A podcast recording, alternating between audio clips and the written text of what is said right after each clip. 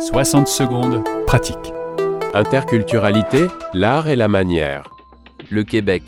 Une société distincte au niveau interculturel? Le Québec est souvent considéré comme une société distincte pour plusieurs raisons historiques, linguistiques, culturelles et politiques. Distincte par rapport au rock, the rest of Canada. En effet, les Québécois vivent dans une société riche de différentes strates des immigrations successives au fil des siècles, des millénaires pour ce qui est des Premières Nations. Si chacun porte en lui la diversité de ses origines, il s'agit d'un écosystème fort d'une multitude de cultures qui se rejoignent en un ici et maintenant, parfois ardu à décoder, il faut l'avouer. Mais une chose est sûre, le Québec est fier d'être cette société distincte et de partager la culture francophone. Le Québec forme à l'intérieur de la Fédération canadienne une société qui possède tous les attributs d'une communauté nationale distincte.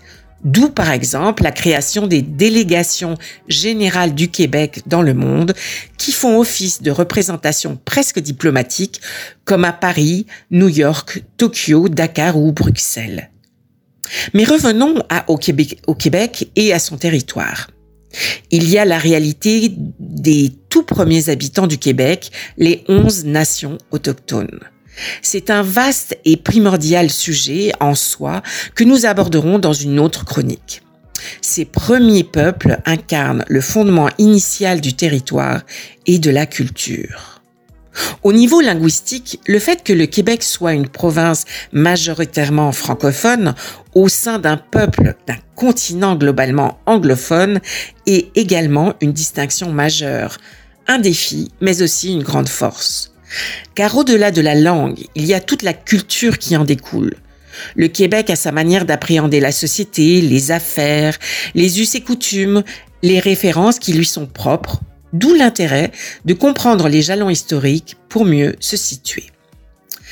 Cette situation a créé une dynamique linguistique et culturelle très particulière, où la défense, la promotion de la langue et de la culture francophone sont des enjeux parfois épineux et délicats, mais toujours importants.